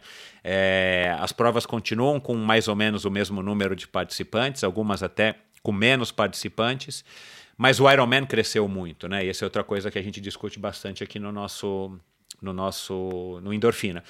Mas você acha que o triatlon hoje ele está menos sério do que era? Não, menos sério não. Eu acho que a, parte até dos organizadores, o comprometimento, o profissionalismo está bem maior. Mas essa, esse modismo dos atletas, né, porque as academias, né, com spinning, com corridas de rua, isso aumentou não só o volume da população, mas aumentou o interesse das mulheres e, e das pessoas amadoras a fazer, a competir mais, né? não só o triatlo, como essas, essas outras modalidades. Mas assim, antigamente os amadores, na minha época, eles iam para a prova para completar a prova, faziam o treinamento deles para completar, sabendo que não iam ter nenhum nenhuma performance maravilhosa, mas eles iam com aquela alegria, com aquela disposição daquilo que eles tinham, assim, é, de treinamento limitado. Hoje em dia eu vejo que as pessoas, não estou não tô falando de todos, tá? não estou generalizando não, mas uma boa parte que eu, que eu tenho contato, pelo menos aqui no Rio, é, as pessoas vão para para aparecer, né? Tipo assim, esse negócio de rede social, todo mundo quer aparecer dizendo que é triatleta e que e, e, e posta tempo, e o Garmin posta um tempo fabuloso de, de treinamento que na corrida ele não faz. E aí é. Entendeu? Então eu acho assim que é virou uma coisa assim meio que meio moda, não sei. Eu acho que as pessoas, muita gente faz mais para aparecer e não por amor mesmo ao esporte. E isso leva à, à vaidade. Aí na vaidade ninguém quer ser ruim, né? Ninguém quer fazer tempos ruins. E eu tô achando que as pessoas estão exagerando aí nos, nos suplementos, eu acho, não sei. É uma maneira só que eu tô vendo, um, um outro lado. E tem esse lado também que, como aumentou o volume de pessoas, realmente o volume de informações, eles estão mais bem equipados, acesso, esses dois lados. Mas eu, eu meu olho sempre vai mais para esse olhar crítico do, do amador que está ali para ser fotografado e mostrar que ele é esse ou aquele, não para se para evoluir para ele, para um pessoal, sabe, para uma coisa interna dele. Eu acho que ele quer evoluir para mostrar. Eu acho que é isso. Você disse que está parada aí faz alguns anos do triatlon, mas você continua. Já se disse que voltou a nadar agora, né? Participou de uma de uma de uma maratona aquática, não foi isso? É, natação eu não parei não, eu continuei fazendo as maratonas aquáticas Rei do Mar, essas provas todas que aparecem aqui, do X-Terra, mas esse ano eu fiz um aquátlon aqui no Rio, o Júlio Alfaia que organiza, fez do ano e eu participei, aí até, mas fora de forma completamente na corrida, mas eu gostei de participar, então estou com vontade de voltar agora de novo. Eu consigo um tempinho para treinar. Me deu um ânimozinho de correr as provas. Legal. Como é que é voltar a treinar e você voltou, né, em 2010 a, a treinar, participou de Ironman? com, com, com, essa diferença aí de corpo que, que a gente vai tendo aí com o passar dos anos. É, como você disse, você estava um pouco mais pesada e tal. É, mais, mais experiente, com outra vontade, com outras motivações, enfim. Mas como é que é para você lidar com essa, com essa diferença da Miriam quando tinha 20 e pouquinhos anos, com a Miriam hoje, depois dos 45, dos 50, e, e, e resolver e fazer essa adaptação no seu treinamento, nas suas expectativas, para que você consiga também se manter motivada e se manter principalmente sem lesões e, e tendo os resultados que você tem. Olha, o Michel, vou ser sincera com você, foi bem difícil. É, não é fácil você ter um, uma performance, né, no esporte ou em qualquer coisa na sua vida e de repente você perceber que aquilo ali não faz parte mais da sua vida, não só porque você não tenha tempo para treinar, é porque o corpo mudou, a idade veio e foi difícil eu voltar a treinar por causa disso, porque a gente treina, a gente tem aquela memória, né, de treinamento, memória de competição, memória de, de velocidade e quando você vai colocar isso em prática, é tudo, tudo muito diferente. Uma coisa assim, você corre a 4 por 1 lá atrás e hoje você não consegue correr a 6 por 1, entendeu? Então foi bem difícil. Mas aí eu comecei a, a encarar, fiz um trabalho mental aqui para encarar isso como uma diversão, porque é uma coisa que eu amo e eu não vou deixar de fazer só porque eu não vou ter mais resultados. Buscar outros resultados, né? Outros resultados são, de repente, correr com pessoas da minha idade, pessoas um pouco mais velhas e me divertir e fazer o que eu puder de melhor ali dentro daquele momento é assim que a minha cabeça vem trabalhando para poder fazer um treinamento muito mais, é, mais lento, né? Porque a gente não tem mais aquela agilidade, aquela habilidade, velocidade e nem disposição. E 58 anos é, é, fica difícil. Mas é assim que eu, que eu organizar.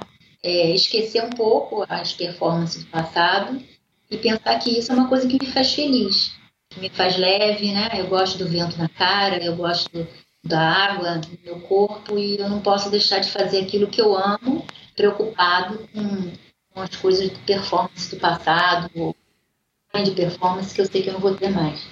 Mas assim, eu procuro me divertir, é isso. Ótimo. Você estava falando agora aí do, do Garmin e tal, das redes sociais. Você usa alguma tecnologia dessas modernas? A tua, a tua bike é uma bike já de contrarrelógio? Que naquela época era dificílimo, né? Ter bikes contra relógio, era bike contra relógio de pista, bike com uma roda menor na frente e tal, não é, não é como esse conceito de bicicleta contra relógio que é hoje. Você é adepta de alguma dessas, dessas tecnologias, dessas, desses avanços que não tinham na sua época?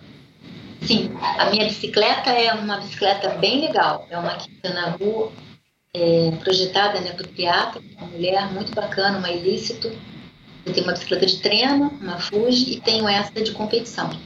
É, mas essa coisa de Garmin, na, na, época que eu fiz o Ironman, em 2010, 2011, eu usei o Polar Pace, na época era Polar, agora é Garmin. Eu não tenho. E eu não, não consigo ficar com esse negócio de ficar marcando, sabe? Eu sou bem raiz mesmo. Eu tenho meu cronômetrozinho aqui, que eu vou correr no cronômetro. E o máximo que eu faço são os lapzinhos das passagens não sou muito adepta a essa coisa de Garmin, de ficar gravando e postando, Strava, isso não, não, tô, acho que eu tô meio velha, não sei não. estamos, estamos, Miriam. É, mas, mas acho que, enfim, acho que você há de convir que essa tecnologia tem também o, o lado que não é tão legal, enfim, por conta disso que você acabou de expor aí, que eu também concordo aí em parte de, de ficar se mostrando e de ficar sempre fazendo uma autopropaganda e tal. Mas com certeza hoje é muito mais fácil de treinar e de medir como é que você está treinando, de avaliar como é que estão rendendo os teus treinos por conta de todas essas ferramentas, né? E facilidades, é. né? Tem a potência, né? Agora as pessoas treinam então. mas a potência, outra coisa. Isso aí dá um resultado muito melhor, poder é. saber treinar. A gente não tinha isso, né, Michel? É, até para quem treina, né? E, e, eu tenho descoberto aí a cada dia que passa que tem muito atleta aí campeão, não é só o, o Patrick Lang, é, é, desculpa, Patrick Lang não, aquele canadense, caramba, agora me fugiu o nome, que foi segundo lugar no Ironman no ano passado e ele treina praticamente o 95% somente indoor. mas tem muita gente que treina indoor, né? E quando você treina indoor, se você não tiver também é claro que tem que ter ali uma televisão e tal, mas hoje em dia tem os smart trainers que você consegue treinar como uma espécie de videogame e tal, é, competindo inclusive com pessoas de qualquer lugar do mundo. Mas essas ferramentas acabam também te ajudando muito mais a, a a te guiar é, com relação a, ao teu desempenho, aos teus treinos e facilitam para quem prefere fazer principalmente o treino da bicicleta mais indoor, justamente para evitar os riscos de se pedalar hoje em qualquer lugar aqui do, do Brasil. Ah, isso é fantástico, nossa, deve ser fantástico mesmo. Qual conselho que você daria aí para as meninas que têm 20, 25 anos, que estão se dedicando ao triatlon, estão começando a ter resultados, enfim, que estão nos ouvindo aqui, com a tua experiência, com a tua visão é, é, de hoje que, e, e, de quem né, não ficou parada no tempo, voltou a competir, voltou a ganhar sua, sua faixa etária, enfim, pegar pódio em quase todas as provas, como eu falei também no comecinho.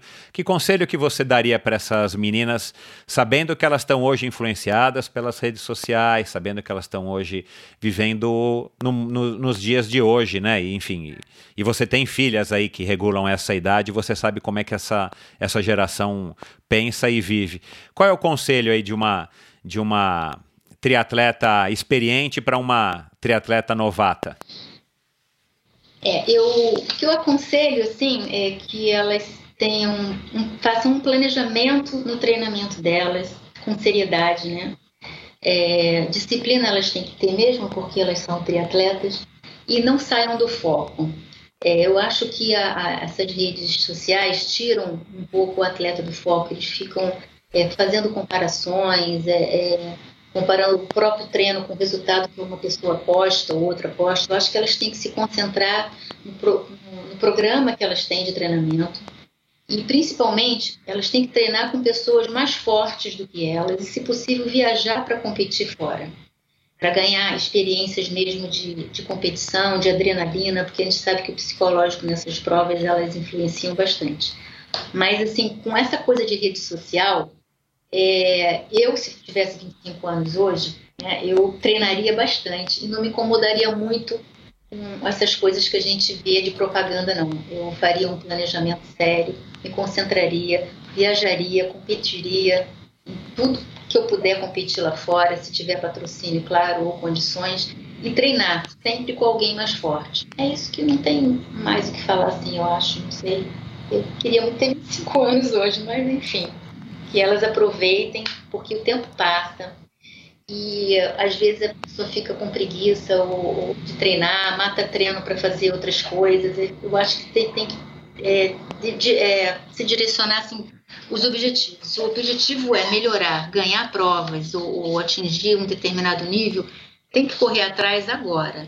Agora é o momento, porque o tempo vai passar e depois não, dá, não adianta correr atrás, não. O tempo passa mesmo. Passou já. O meu já foi. Sabe que você falou isso, né? Você falou agora de, de morar fora, você foi morar fora e acabou voltando aí com, enfim, uma outra competidora, como você falou.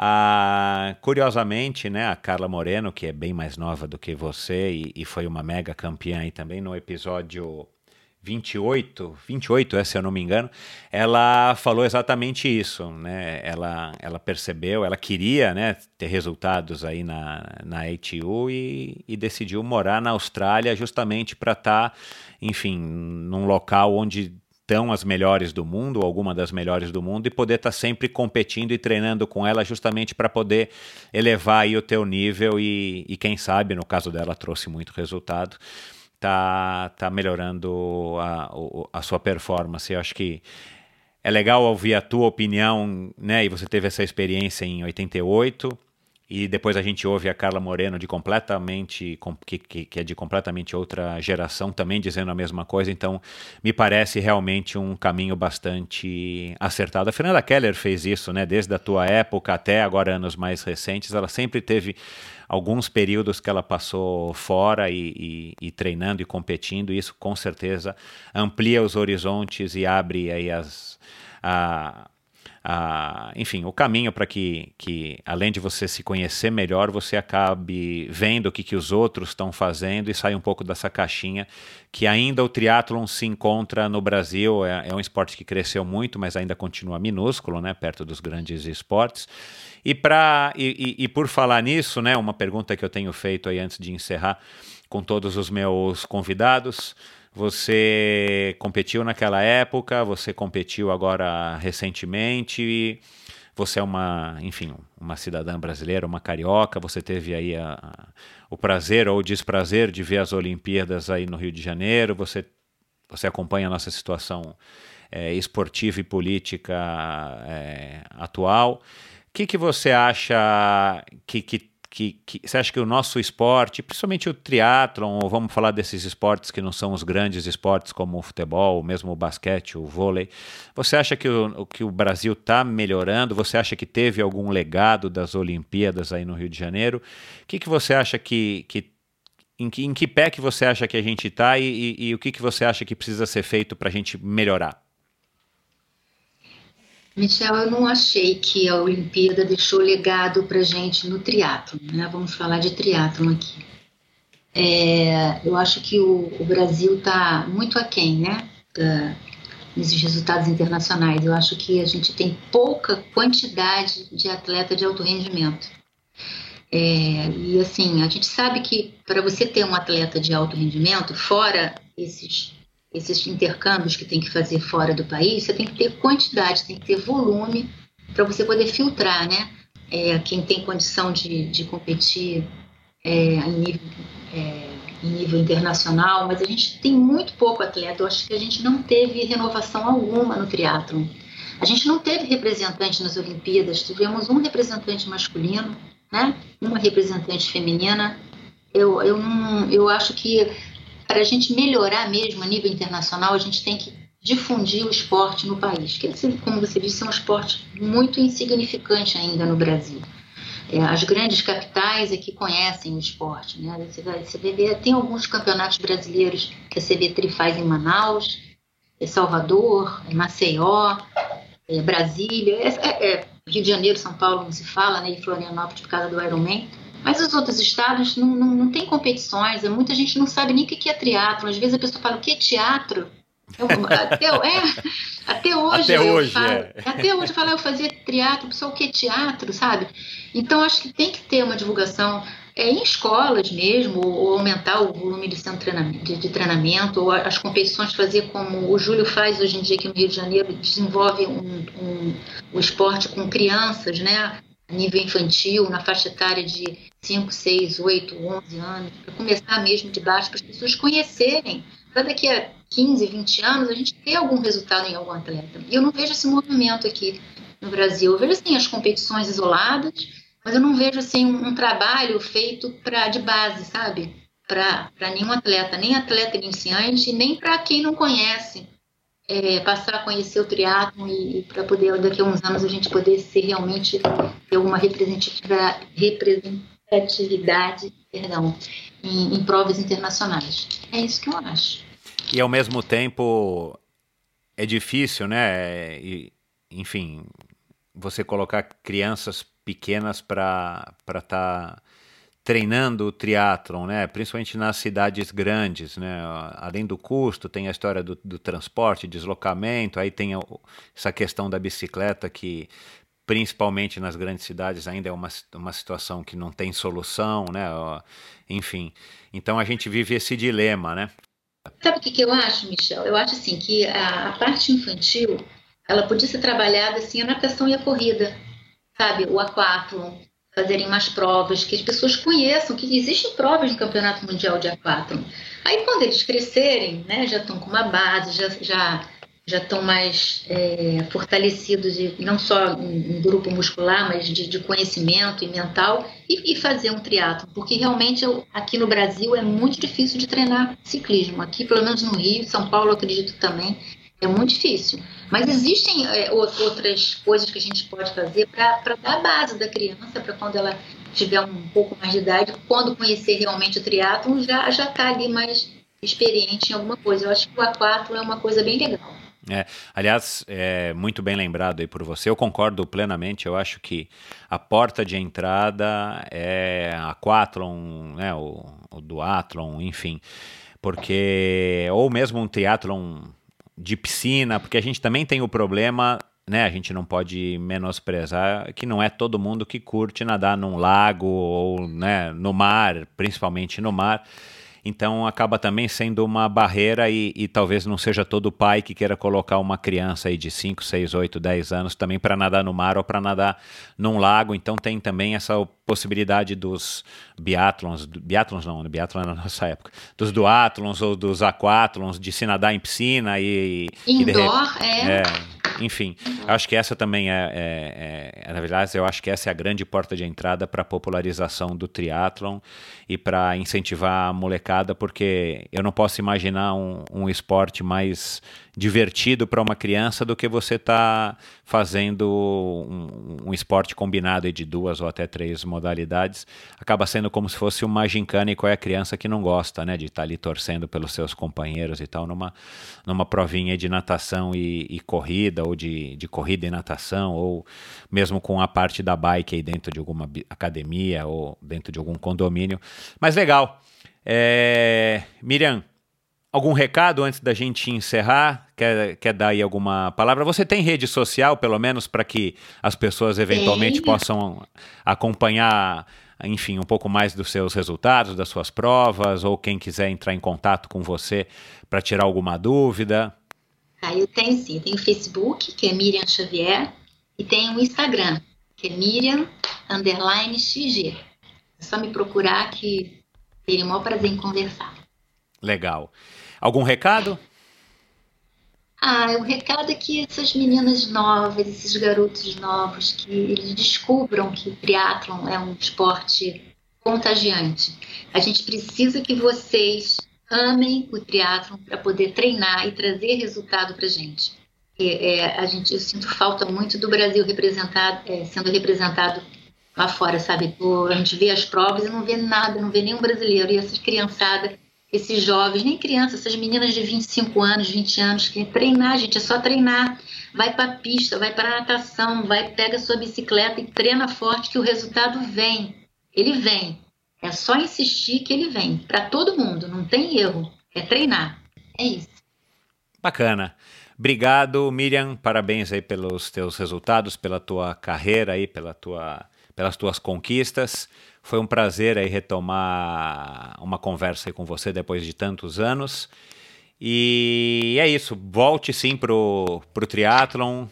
Vamos tá te seguindo aí nas redes sociais para estar tá vendo os teus, acompanhando os teus resultados.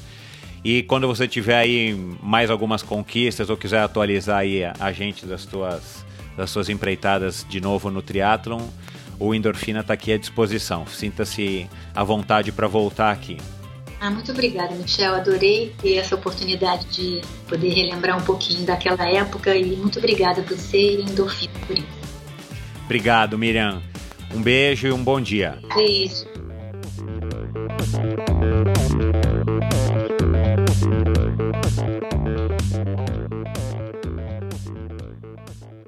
Este episódio foi um oferecimento de Bovem Energia. Você sabe como funciona o mercado de energia no Brasil? Você sabe que é possível comprar energia para sua empresa ou indústria? Que você também pode escolher de quem comprar esta energia, o que pode gerar uma economia substancial no custo final da sua produção? Conheça então a Bovem Energia. A Bovem é uma comercializadora de energia que também presta serviços de gestão e migração. Assim como meus convidados, para a Bovem, energia é um assunto muito sério. Uma empresa sólida e confiável, com profissionais experientes e treinados para lhe oferecer agilidade no atendimento, robustez e competência na condução dos negócios. Saiba mais em bovem.com.br. B-O-V-E-N.com.br. De energia, a Bovem entende. Este episódio foi um oferecimento da LAF Corretora de Seguros, a pioneira em seguros de bicicletas no Brasil. Pois é, pessoal, a LAF de volta apoiando o Endorfina, uma notícia boa para mim, mas também muito boa para vocês. Prestem atenção na, na, mensagem de agora. O crescimento do triatlon, do ciclismo e do uso da bike de uma maneira geral é algo muito legal que estamos presenciando hoje aqui no Brasil. Mas, como tudo não terás, um efeito colateral ruim desta evolução é o crescente número de roubo de bicicletas, cada vez mais frequente e mais perto da gente. Porém, já existe hoje no Brasil uma modalidade de cobertura para sua bicicleta, criada pelo meu amigo Leléu, da LAF Corretora de Seguros. Contratando um seguro com a LAF, você tem as seguintes coberturas: roubo durante o treino, roubo ou furto qualificado dentro da sua casa ou durante o transporte, seguro contra danos causados durante o transporte, reparo a danos ou substituição de peças após um acidente ou queda. Pense da seguinte maneira: Pense no seguro como um acessório para a sua bike que te trará tranquilidade e vai proteger o seu investimento. Se você contratar um seguro para a sua bicicleta hoje com a LAF, você ganha 10% de desconto no valor da sua pólice.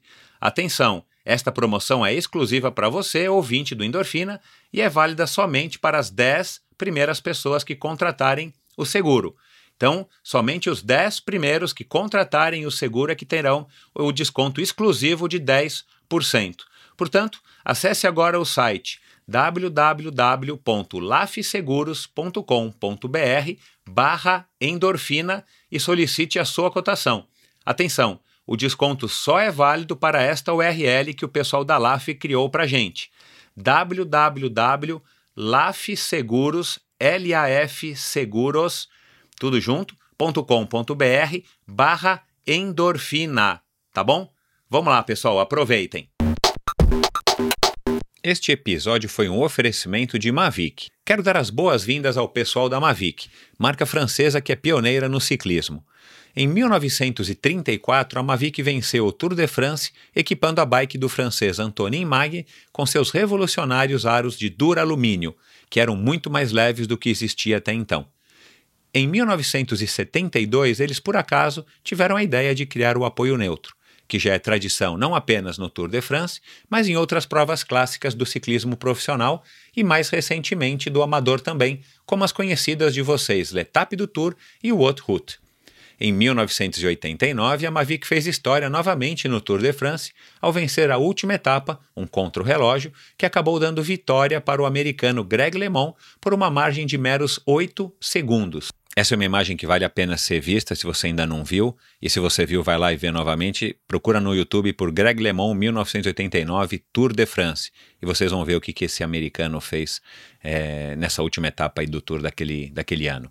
Bom, são tantos marcos importantes que ajudaram a Mavic a ser talvez a marca mais icônica do ciclismo mundial que eu teria que reservar um episódio inteiro para contar os seus feitos uma marca que é reconhecida nos quatro cantos do mundo, não apenas pela inovação, mas pela qualidade e confiança que seus produtos oferecem. Eu mesmo uso rodas da Mavic desde o final dos anos 80. Primeiro foram os excelentes aros CXP33, depois os lindíssimos Open Force CD, depois vieram os Reflex e o SUP. No Race Across America de 1997, há 21 anos, eu levei um par das levíssimas Helium, aros e cubos vermelhos, lindas. Então, a partir do ano 2000 até hoje, eu só uso as famosas Xirium, tanto nos treinos quanto nas competições. Elas são resistentes, aerodinâmicas, leves, não desalinham e são praticamente inquebráveis. Um produto fabuloso, sem sombra de dúvidas, a melhor roda que eu já usei. Há mais de 125 anos presente no mundo do ciclismo, a Mavic produz hoje rodas, vestuário completo, sapatilhas e capacetes de altíssima qualidade para road e mountain bike. Acompanhe a marca no Brasil através da sua página no Facebook, facebook.com barra Mavic Brasil, tudo junto.